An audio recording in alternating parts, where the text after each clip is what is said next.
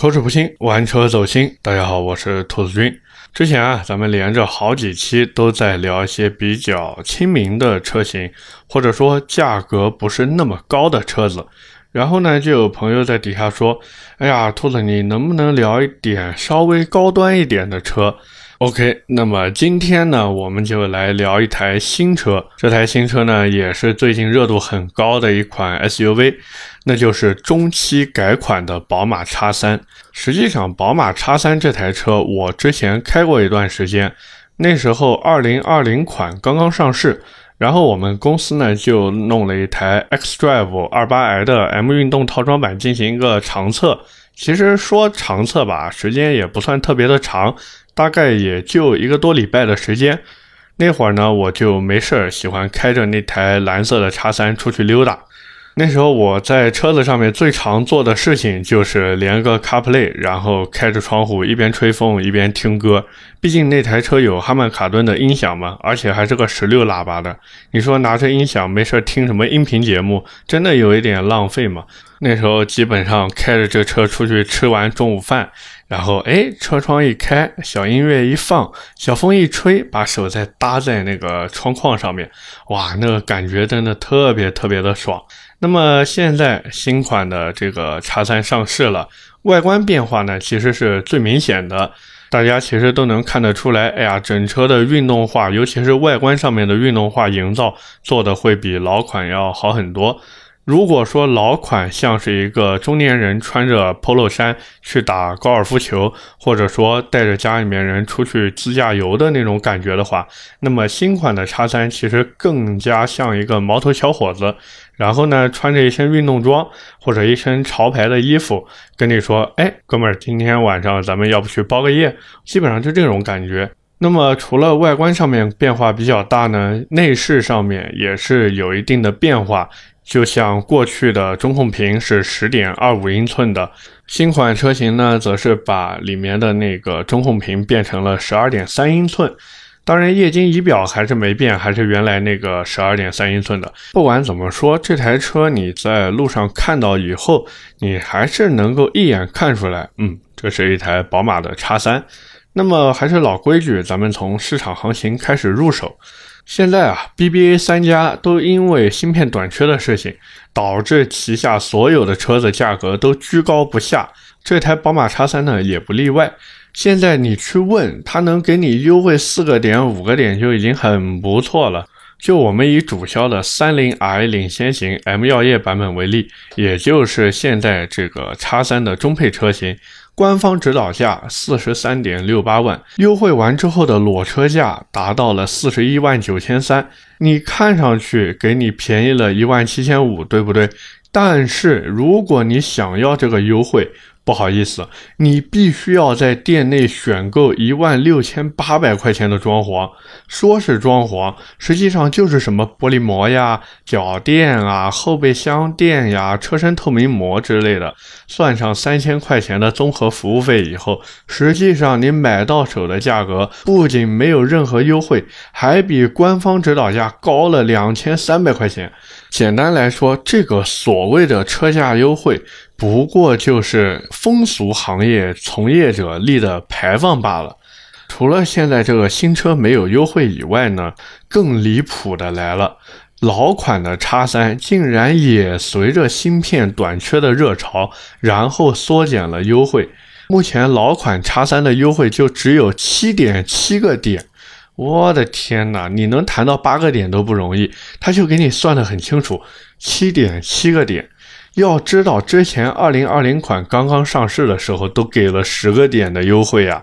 现在你这老款叉三，本来在你 4S 店里面就是个库存车，对于你华晨宝马而言，也是一个库存产品。然后你现在还趁着这个热潮，把这个价格还在往上抬，哎呀，真的是脸都不要了。那么聊完价格以后呢，我们再来聊一聊，就是现在的宝马叉三如果你想去买的话，买哪个配置比较好？那么现在2022款的这个叉三我们都知道它只有三个配置，最便宜的呢就是那个三十九万两千八的二五 i M 运动吧。那么再往上一个中配就是我们刚才说的主销车型，四十三万六千八的三菱 i M 领先。再一个呢，就是那个顶中顶的版本，四十七万五千八的三菱 i M 尊享。高中低三个配置，并且它们都带 M 套件。我们呢就从最低配的这个版本先开始聊。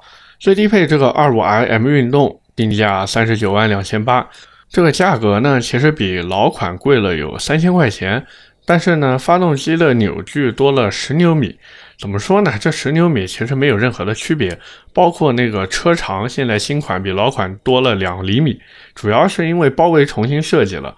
所以你说这有什么实质性的变化？尤其是空间上面实质性的变化，我可以很负责任的说没有。包括现在这个二五 i 的版本，它发动机还是跟原来一样，用的是那个 B 四八 B 二零 C 的低功率发动机。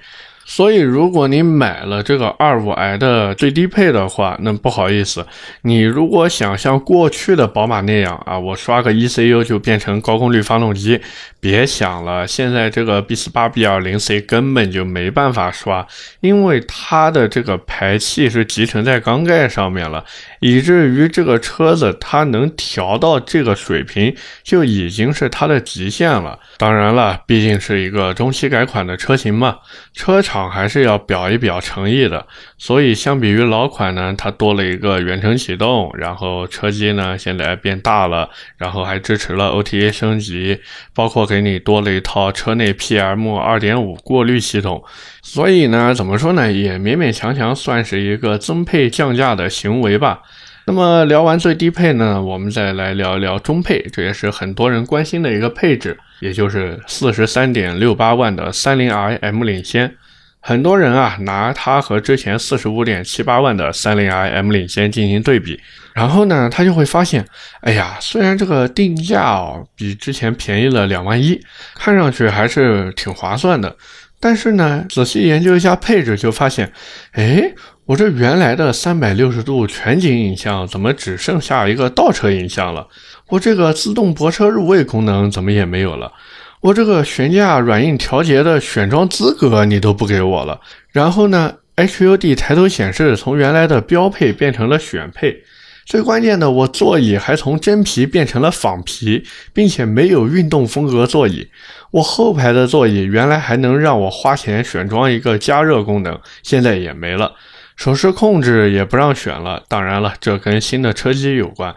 扬声器的数量呢？哎，之前是标配十六个喇叭的哈曼卡顿，现在你这好像也是个哈曼卡顿，但是怎么标配就成了十二个喇叭呢？然后我一看，哦，原来想要十六个喇叭也行，还得再花四千五百块钱去选配。然后再一看看，哎，这个车内香氛怎么也没有了？之前好歹能选配，现在连选配的资格也不给我。我想要车子里面香喷喷的，就那么难吗？还是说你宝马就不想让我车子里面香喷喷的呢？但是呢，如果再仔细研究一下这个配置单，你就会发现，哎，我好像也多了一点东西，比如刚才我们说过的 PM 二点五的过滤装置呀，这东西其实真的没什么用。然后就是，哎，很明显的中控屏变大了嘛，支持 OTA 升级了，然后多了一个远程启动，哎，这还挺方便的。然后呢，可以选配一个道路交通标志识别的功能，这个功能其实真的没什么用，真的不推荐大家去选。同时呢，一看配置单，哦，我还可以免费选择一个银灰套装，再看看这个银灰套装有什么东西吧。啊，其实就是把外观黑色的地方弄成银色的，然后自己琢磨琢磨。哎呀，我之前买个宝马叉三，我还想花钱贴个改色膜，把银色的地方弄成黑色。现在你出这个银灰套装给我，我是脑子有什么大病吗？我去选这个银灰套装。所以换句话说，它所有的功能和配置的缺失，看上去对这台车的影响不大，实际上就那个真皮座椅变成了仿皮座椅，就已经让很多消费者心里面不爽了。但是为什么这个三菱 i M 领先现在卖的最好呢？其实原因很简单，就是因为那个顶配的三菱 i M 尊享卖到了四十七万五千八。你想想看，有这个钱买什么车不好呀？落地都五十多万了，你去买个叉三，真的就这个价格，我都不知道你去买个顶配的叉三到底图个啥。空间也不大，性能也不强。如果不是一定要 SUV 的话，这个价格去买个奥迪 S4 不香吗？所以这也导致。宝马 X3 现在中配版本卖的最好，因为消费者看一看，这个最低配的 25i M 运动也要三十九万两千八了，中配的 30i M 领先，不仅发动机功率比它大，然后内外的配置也比它好。看一看两台车之间的差价，哎，好像也就差了四万来块钱。我四十万都花了，我差这四万块吗？不差，对不对？那就直接刷卡入中配。顶配那个，那不好意思，差的钱实在有点多了。我就算真的很喜欢，我囊中羞涩呀。我的钱又不是大风刮来的，我也要过日子的呀。我要不图过日子，我买你这叉三干什么呀？我拿一样的钱，我去买台跑车，买台性能车不香吗？我买你个叉三，买个 SUV。对不对？那么聊完市场行情之后啊，我们再来聊一聊宝马叉三一直被人诟病的地方。其实我身边也有不少开宝马叉三的朋友，然后呢，包括一些网上的论坛，我有时候也在看，然后我就发现啊，很多人都在吐槽说，宝马叉三这个空间，尤其是后排空间，实在是太小了。然后我也跟身边开宝马叉三的朋友聊过这个事情。我说：“哎，既然你们都已经知道宝马叉三的后排空间比较小，为什么你们最后还是决定去买宝马叉三呢？”然后我有一个朋友就跟我是这么表示的，他说：“我其实买宝马叉三，我是一个升级换车，因为他之前开的是一台家里面比较老的一个凯美瑞嘛，他希望拥有一台 BBA 这个级别的车子。”然后呢，就抱着这个心态去奔驰、宝马、奥迪都转了一圈，转了一圈之后下来，发现我的天哪，奔驰 GLC L 那个价格居高不下的，动不动落地就四十大几万、五十万的。然后再看一看奥迪 Q5L，哎呀，这个 Q5L 他买之前他心里面就担心啊，说，哎，这个要是烧机油怎么办呀？要是双离合变速箱出问题怎么办呀？哎呀，好多人好像还说这个奥迪 Q5L 里面的异味大，然后一打开那个 4S 店展车的车门，因为那时候好多都是新车到店嘛，然后他一打开车门坐进去一闻，哎呀，这个味道怎么说呢？好像本来不明显的，但是心里面要想着那个味道，这个味道似乎就就明显了起来。完了再看看里面的那一套内饰，怎么看怎么都觉得不如隔壁的奔驰 GRC，。但是又想到奔驰 GRC 的那个价格，我的天哪，真的是太贵了。这边呢又放不下奔驰的内饰和外观，那边呢又放不下奥迪的性价比。最后，哎，算了吧，买一台宝马吧，看一看宝马的外观啊，车标啊，车子品牌档次，然后再看看内饰，哎，反正比奥迪能好一点。然后再闻一闻味道，嗯，好像也没有想象中的那么大。加上自己本身就是一个开车的人。从以前到现在，人们永远说的都是开宝马坐奔驰。那既然自己要开车，选一台宝马肯定没有错。当然啊，我身边买叉三的人买的时间都比较早，基本上哪怕是新车也是二零款或者二一款的，所以他们买车的时候优惠还是不错的。相比于现在这个动不动给你来个四个点五个点的优惠就谢天谢地。他们那时候的优惠啊，真的是非常非常的给力了。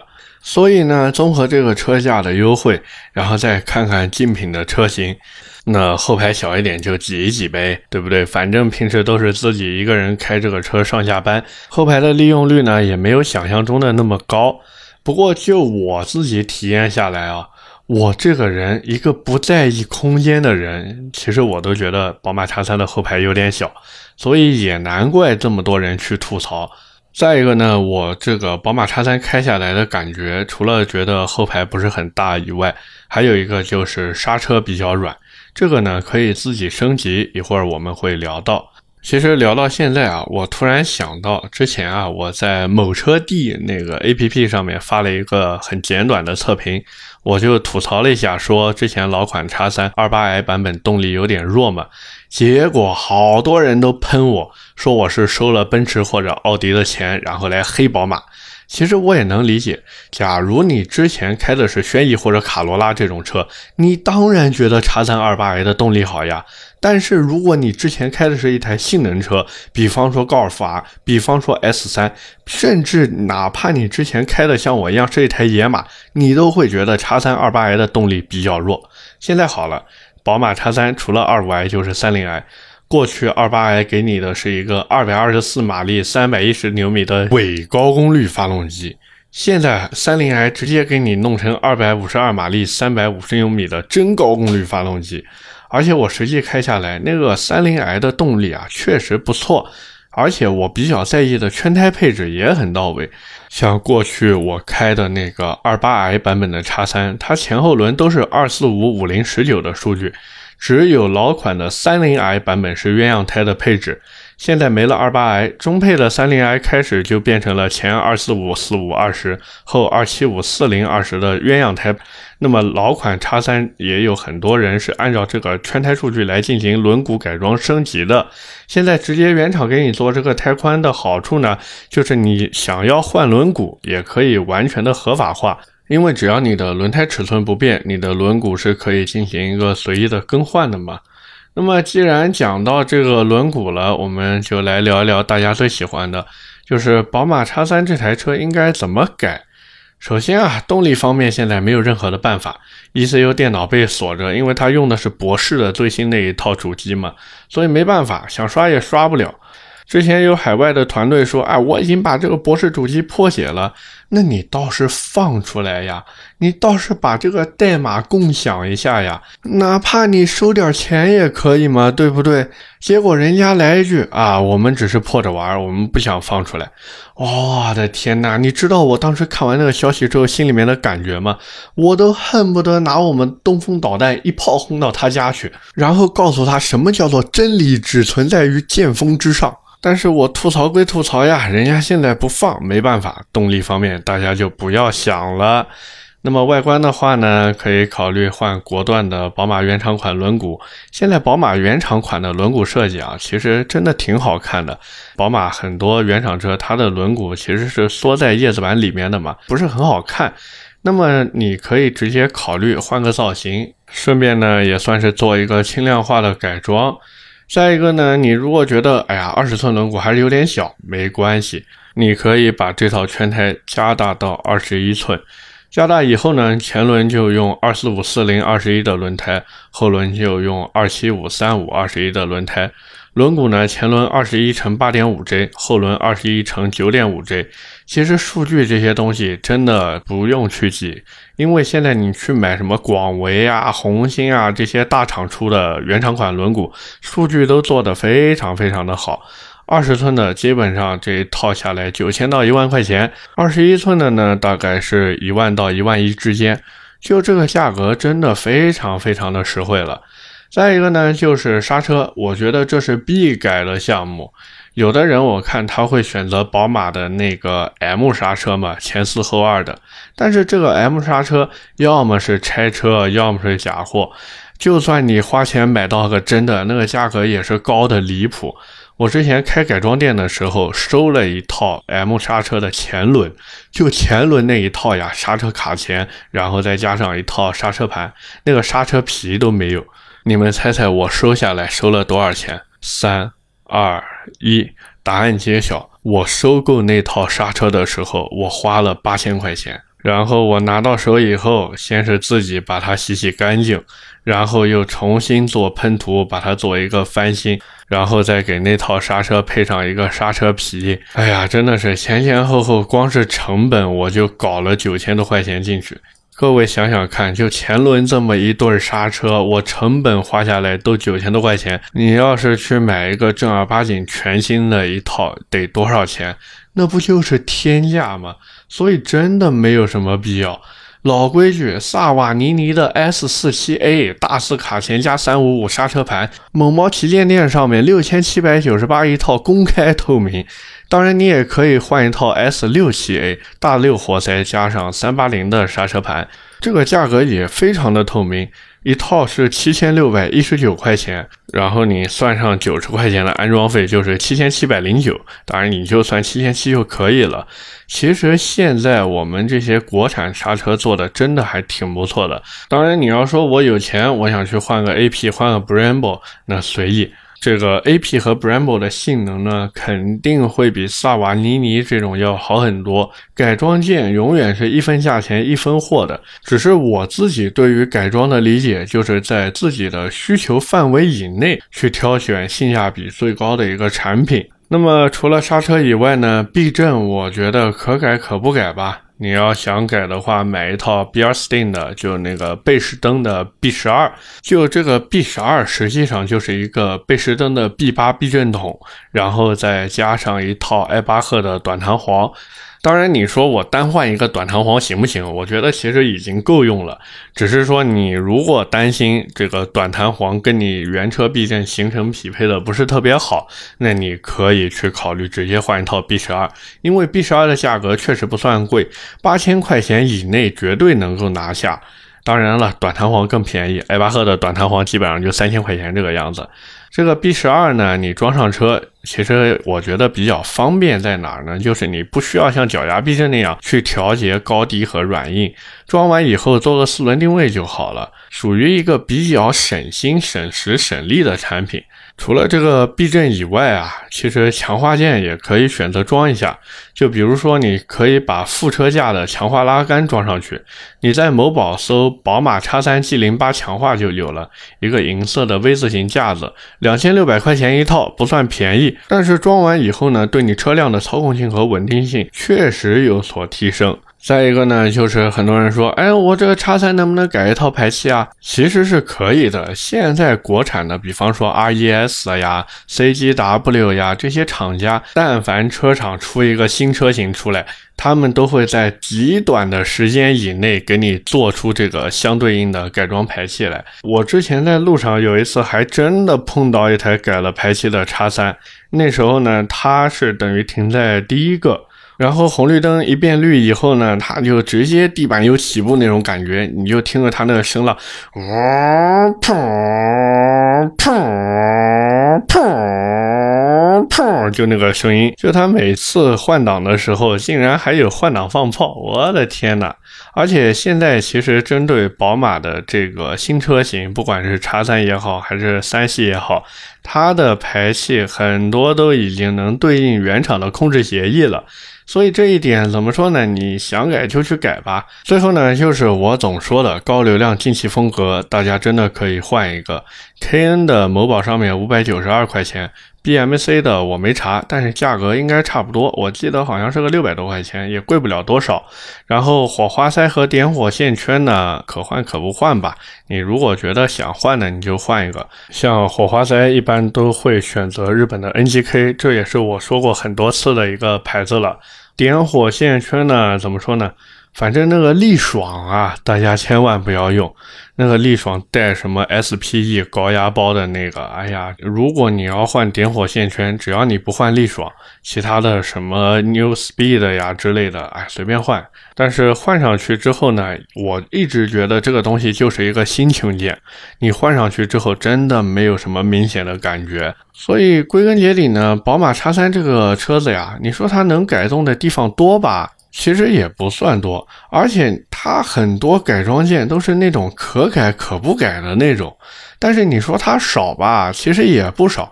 毕竟给宝马做这个汽车后市场，尤其是汽车改装配套的厂家，真的是多如牛毛。但是从我自己的角度出发呢，我觉得宝马叉三它底子毕竟还是一台 SUV，它不是那种性能钢炮或者性能轿车，甚至可以说它都不算是一台性能取向的 SUV。所以你说我花那么多钱去改一台叉三，我觉得意义真的不大。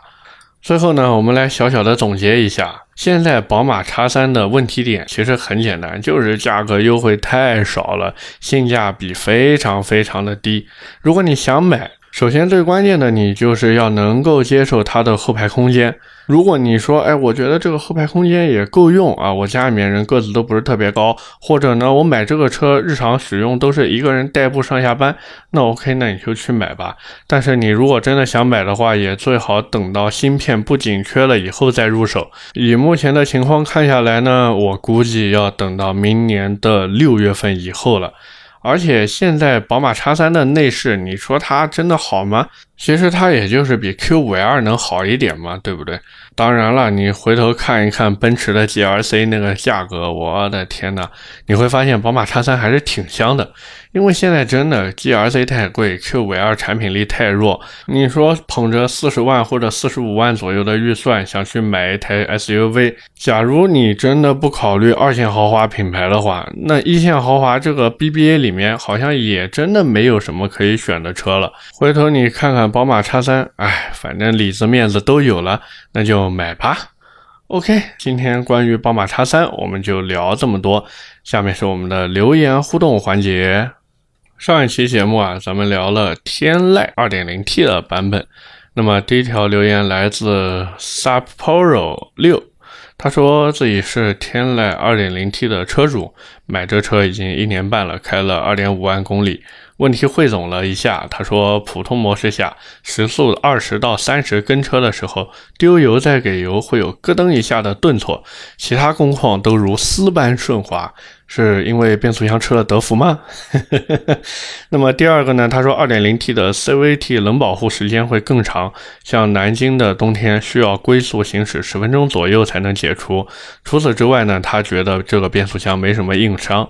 再一个呢，他说新车的后备箱会有轻微的异响，但是垫了后备箱垫以后就没了。哎，这个我是知道的，为什么呢？因为它那块盖板的咬合好像不是特别的紧，然后你后备箱垫垫上去以后，等于把它原来那个盖板给压住了。我猜测是这个情况啊。第四个呢，他说主驾驶安全带卡扣根部会有金属摩擦的异响，据说是有一些批次的安全带卡扣底部的固定卡扣安装有问题。